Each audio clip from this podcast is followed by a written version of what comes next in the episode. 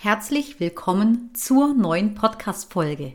Heute mit dem Titel Erfolgreiche Ausbildung beginnt mit einem klaren Lerngehalt. Ja, warum ist es denn so wichtig, den Lerngehalt einer Aufgabe zu definieren?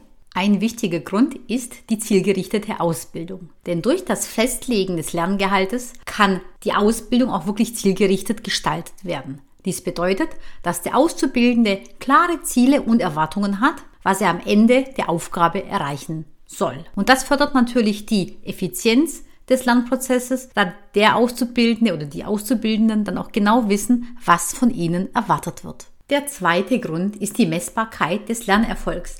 Denn wenn du den Lerngehalt festhältst, du als Ausbilder natürlich, dann kannst du den Fortschritt des Auszubildenden messen und natürlich dessen Lernerfolg messen und natürlich logischerweise auch bewerten. Und das hilft dir natürlich, die gewünschten Fähigkeiten und auch Kenntnisse zu sehen, ob er, der junge Mensch, diese erworben und gelernt hat. Der nächste wichtige Grund ist Anpassungsfähigkeit. Es ermöglicht es dir, dass du die Lehrmethoden ganz individuell auf die Bedürfnisse der Auszubildenden anpassen kannst. Und das ist natürlich besonders wichtig, denn jeder Mensch, jeder Auszubildende lernt unterschiedlich und hat unterschiedliche Vorkenntnisse. Der nächste wichtige Grund ist Motivation. Denn zum Lerngehalt gehört es eben auch dazu, dass der auszubildende Sinn weiß, welchen Sinn die Aufgabe hat und welchen Nutzen damit verbunden ist. Und ein letzter wichtiger Grund ist die Qualitätssicherung. Damit stellst du sicher, dass die Ausbildung qualitativ hochwertig stattfindet. Zusammenfassend lässt sich sagen, dass die Definierung des Lerngehaltes dazu beiträgt, dass die Ausbildung effektiv, effizient und wirklich zielgerichtet ist und stellt natürlich auch sicher, dass die Auszubildenden die Fähigkeiten und die Kenntnisse, die sie erwerben, auch die sind, die sie benötigen, damit sie ihre Aufgabe gut erfüllen können. Wie kannst du es nun konkret umsetzen? Und zwar gibt es da drei Schritte, die möchte ich sehr gerne mit dir teilen. Und zwar möchte ich das gerne auch am Beispiel des E-Mail schreiben. Ne? Also der Auszubildende soll eine E-Mail schreiben. Und der erste Schritt lautet, Tätigkeitsablauf so genau wie möglich beschreiben. Und was gehört dazu? Dazu gehört die Beschreibung des Ablaufs. Beispielsweise könntest du eine Schritt-für-Schritt-Anleitung zum Verfassen einer effektiven E-Mail dem Auszubildenden geben. Und was gehört da noch dazu? Das betrifft Anrede, den Betreff, den Inhalt, die Schlussformulierung, den Hauptteil. Dann der zweite Unterpunkt dazu ist selbstverständliche Arbeitsschritte. Wir sind es oft gewohnt, gerade wenn wir Tätigkeiten jeden Tag machen, dass Dinge für uns selbstverständlich sind. Aber das sind sie für die jungen Menschen absolut nicht. Und wir denken oft nicht dran, gerade wenn wir Aufgaben übergeben, dass wir voraussetzen, dass der junge Mensch das schon weiß. Aber stell dir mal vor, der junge Mensch kommt direkt aus der Schule und hat vermutlich mit diesem Thema noch nichts zu tun gehabt. Oder zum Beispiel das Thema E-Mails schreiben. Und ähm, deswegen ist es eben wichtig, dass wir unsere Selbstverständlichkeit zu einem Arbeitsschritt überdenken und überlegen, ob er das überhaupt oder sie das natürlich überhaupt weiß. Also Selbstverständlichkeiten bei den Arbeitsschritten sind natürlich, dass erstmal muss die entsprechende Software auf dem Rechner sein. Ne? Da muss man natürlich die Software öffnen, man muss ein Fenster öffnen, man muss die E-Mail-Adresse des Empfängers eintragen, die Texterfassung muss natürlich stattfinden und natürlich auch Dateien müssen angehängt werden. Und natürlich schlussendlich muss auf den Knopf Senden gedrückt werden. Der zweite Schritt ist, besondere Anforderungen und Klippen identifizieren. Da geht es zum Beispiel um logischerweise einmal die besonderen Anforderungen. Was gehört da beim E-Mail-Schreiben beispielsweise dazu? Okay, klare und präzise Formulierung natürlich, ganze Sätze bilden beispielsweise, auch darauf eingehen auf die E-Mail zum Beispiel des Empfängers, wenn du beispielsweise antwortest, dass du auf auch auf alle Fragen antwortest, dass du natürlich die Höflichkeitsregeln einhältst, dass du, dass sie, ähm, auch die Verabschiedung natürlich und vieles, vieles mehr. Dann gibt es Klippen, beispielsweise. Auch ja, Missverständnisse können entstehen durch unklare Formulierungen. Das heißt, gerade in E-Mails ist es genauso gut eben wichtig, klar zu kommunizieren und zu formulieren, sodass auch wirklich keine Missverständnisse vorhanden sind oder entstehen können. Und natürlich auch, was wäre noch ein, ein, eine Klippe, was passieren kann. Man gibt den falschen Empfänger ein beispielsweise oder man arbeitet im Text mit Copy und Paste und hat auf einmal eine falsche Anrede beispielsweise oder einen falschen Text oder falsche Zahlen oder oder oder. Das passiert sehr oft, wenn wir, wenn man mit Copy und Paste arbeitet. Deswegen da ist es natürlich auch eine sehr große Klippe. Der dritte wichtige Schritt ist, was ist an Kernkompetenzen für den jungen Menschen gefordert, damit er oder sie diese E-Mail auch ja, so gut wie möglich erstellt. Einmal natürlich Wissen und Fertigkeiten. Da gehört natürlich erstmal Grammatik und Rechtschreibkenntnisse dazu, ne? dass der Brief entsprechend in der Form auch ist. Wenn er natürlich oder wenn sie ähm, da auch Schwierigkeiten hat, dass man auch weiß, dass man sich technisch Hilfe holen kann. Es gibt natürlich in den ganzen E-Mail-Programmen gibt es die Rechtschreibprüfung und die natürlich auch durchlaufen lassen. Es bringt nichts, wenn man KI ähm, hat, aber sie nicht nutzt. Ne? und natürlich auch logischerweise Kenntnisse der E-Mail-Software. Was kann man machen? Wie kann man die Dinge größer, kleiner, dicker, fetter unterstreichen, Abstand ähm, hervorheben und, und, und. Es gibt ja ganz viele, ja, auch Möglichkeiten, die man mit E-Mails ähm, Dinge gestalten kann, logischerweise. Ne? Also einmal das. Dann Fähigkeiten, Haltungen und Mindset. Da gehört zum Beispiel die Kommunikationsfähigkeit im Allgemeinen dazu, dass man gerne schreibt, dass man ganze Sätze schreibt, dass man auch Geduld hat, dass man auch sich die Geduld und die Zeit gibt, auch sich inspirieren zu lassen oder auch ein bisschen, ja, so ein Feeling dafür bekommen, ne? Dann Empathie zu haben, Empathie dem Kunden gegenüber, sich auch hineinversetzen, wie es dem Kunden geht, wenn er diese Nachricht liest, ob auch die Fragen alle beantwortet sind. Und natürlich auch sollte das immer der Grundgedanke sein, Kundenorientierung und auch Service. Der Servicegedanke sollte da eben nicht zu kurz kommen. Immer zu fragen, ja, wie würde es vielleicht dir selber gehen, wenn du Kunde wärst und diese Nachricht bekommst? Und natürlich der letzte Punkt ist Fachmethoden Selbst- und Sozialkompetenz.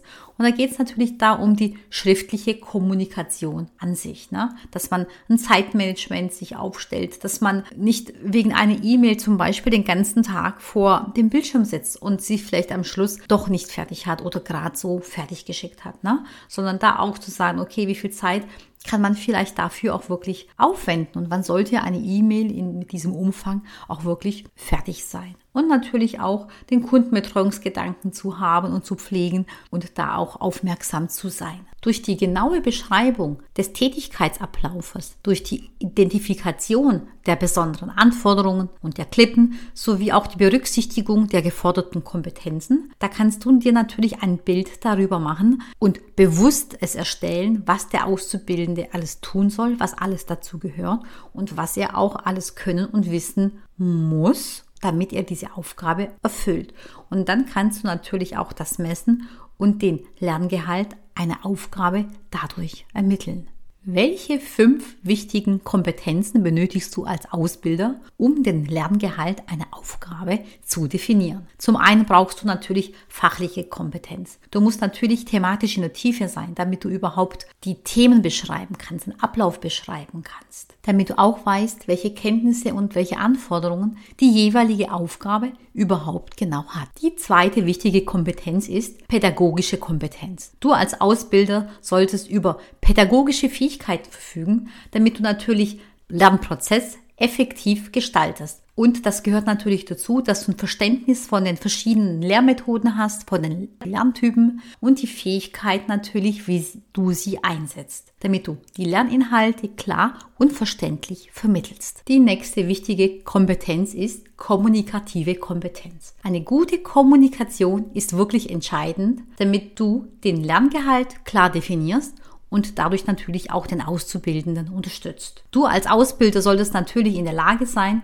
Informationen wirklich klar und präzise zu vermitteln und natürlich auf Fragen und auf Unsicherheiten des Auszubildenden einzugehen. Die nächste wichtige Kompetenz ist didaktische Kompetenz. Du als Ausbilder solltest die Fähigkeit haben, passende Lerninhalte zu erstellen und Lernpläne zu entwickeln und sie natürlich auch entsprechend umzusetzen. Und das bedeutet natürlich, dass dir ein Methodenkoffer zur Verfügung stehen, aus dem du dich bedienen kannst, ne? damit du geeignete Materialien, geeignete Übungen einsetzen kannst, um eben dem Ziel gerecht zu werden. Die letzte und auch sehr wichtige Kompetenz ist Empathie und Geduld.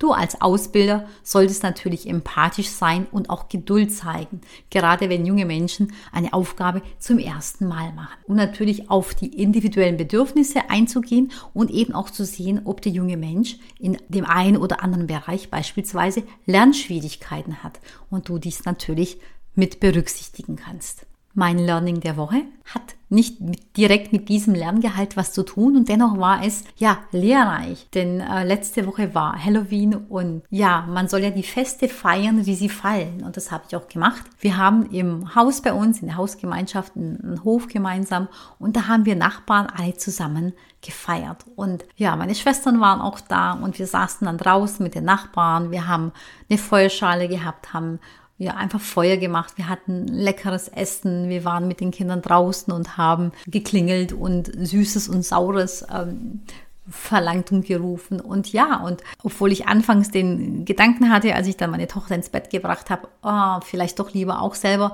ins Bett gehen und ausruhen und dann am nächsten Morgen fit sein und ausgeschlafen sein, habe ich mich dann doch entschieden, mit meinen Schwestern zusammen nochmal in den Hof zu gehen, nachdem dann die Kinder geschlafen haben und einfach noch zusammen mit den ja, Nachbarn zu feiern. Und wir haben dann einfach, sind noch lange draußen gesessen und haben auch gesungen, was getrunken und hatten einfach einen schönen Abend. Und äh, genau, das muss ich einfach sagen, dass es so ein Learning ist, auch die Feste zu feiern und einfach dem eigenen Gefühl in dem Augenblick auch zu folgen. Und obwohl ich natürlich am nächsten Tag total müde war und nicht so sehr ausgeschlafen, war das ein wirklich sehr, sehr schöner Tag und Abend. Ja, was hat mich oder was bewegt mich diese Woche? Mich bewegt und zwar ähm, Sport zu integrieren in meinen momentanen Alltag. Und vor allem, was mich so ein bisschen abhält und blockiert, ist die Kälte, das Wetter, die Nässe. Es ist super angenehm, es wird so früh dunkel.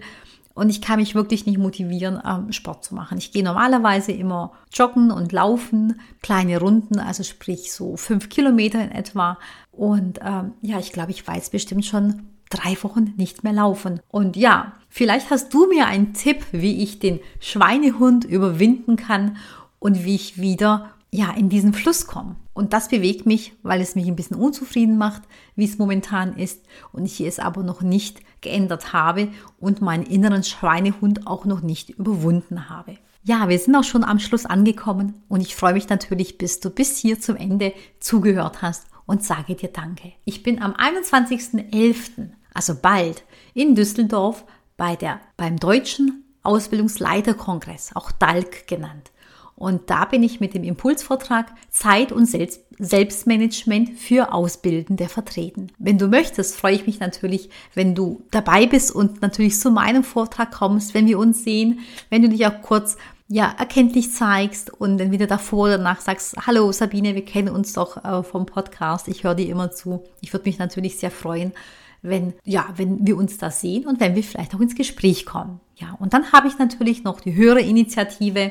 Wenn du Fragen hast, Wünsche hast, Anregungen, Ideen hast, eine konkrete Herausforderung und du einfach einen Impuls haben möchtest, dann schreib mir eine E-Mail an podcast.ausbilder-plus-akademie.de.